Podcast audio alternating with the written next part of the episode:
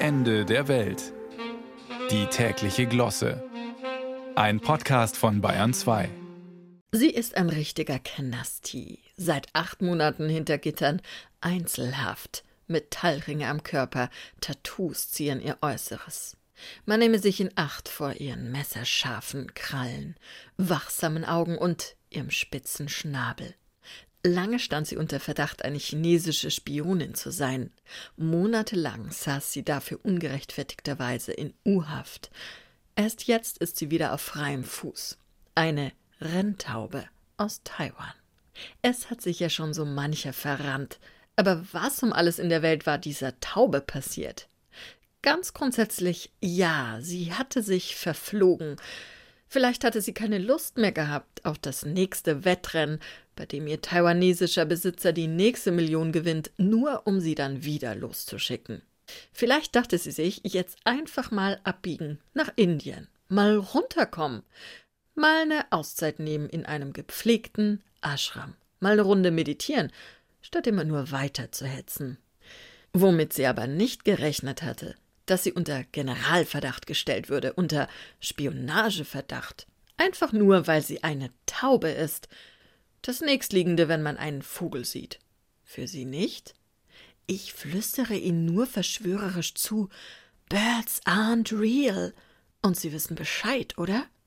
Biologische Vögel existieren gar nicht.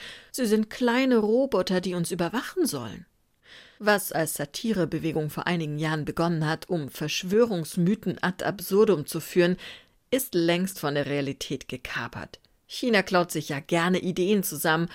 Warum also nicht auch die Idee, Überwachungsdrohnen als Tauben zu tarnen? Kurze Klarstellung. Das hab ich mir nicht ausgedacht. Ich würde niemals bösen Schurkenstaaten eine geistige Vorlage für apokalyptische Endzeitszenarien liefern wollen. Chinesische Spionagetauben sind inzwischen tatsächlich Realität. Und das wissen Chinas geografische Nachbarn auch, was unserer ruhebedürftigen Renntaube auf ihrem Weg zum Ashram zum Verhängnis geworden ist. Die indische Polizei hat sie glatt verhaftet, da zudem ihre Schwingen ein verdächtiges Tattoo aufwies, asiatische Schriftzeichen, die fälschlicherweise für chinesische gehalten wurden. Im Auftrag der Polizei wurde das Tier von einer Tierklinik durchleuchtet. Herz, Lunge, Magen, alles noch am rechten Fleck und nicht etwa ersetzt durch Antennen, Mikrofone, Lautsprecher oder Akkus. Die indische Polizei atmete auf, schloss die Akte. Die Tierklinik fragte an, ob sie die Taube wieder in Freiheit entlassen dürfe, doch Bürokratie braucht eben seine Zeit, auch in Indien. Monatelang konnte die Renntaube im Käfig meditieren. Ashram hatte sie sich etwas anders vorgestellt.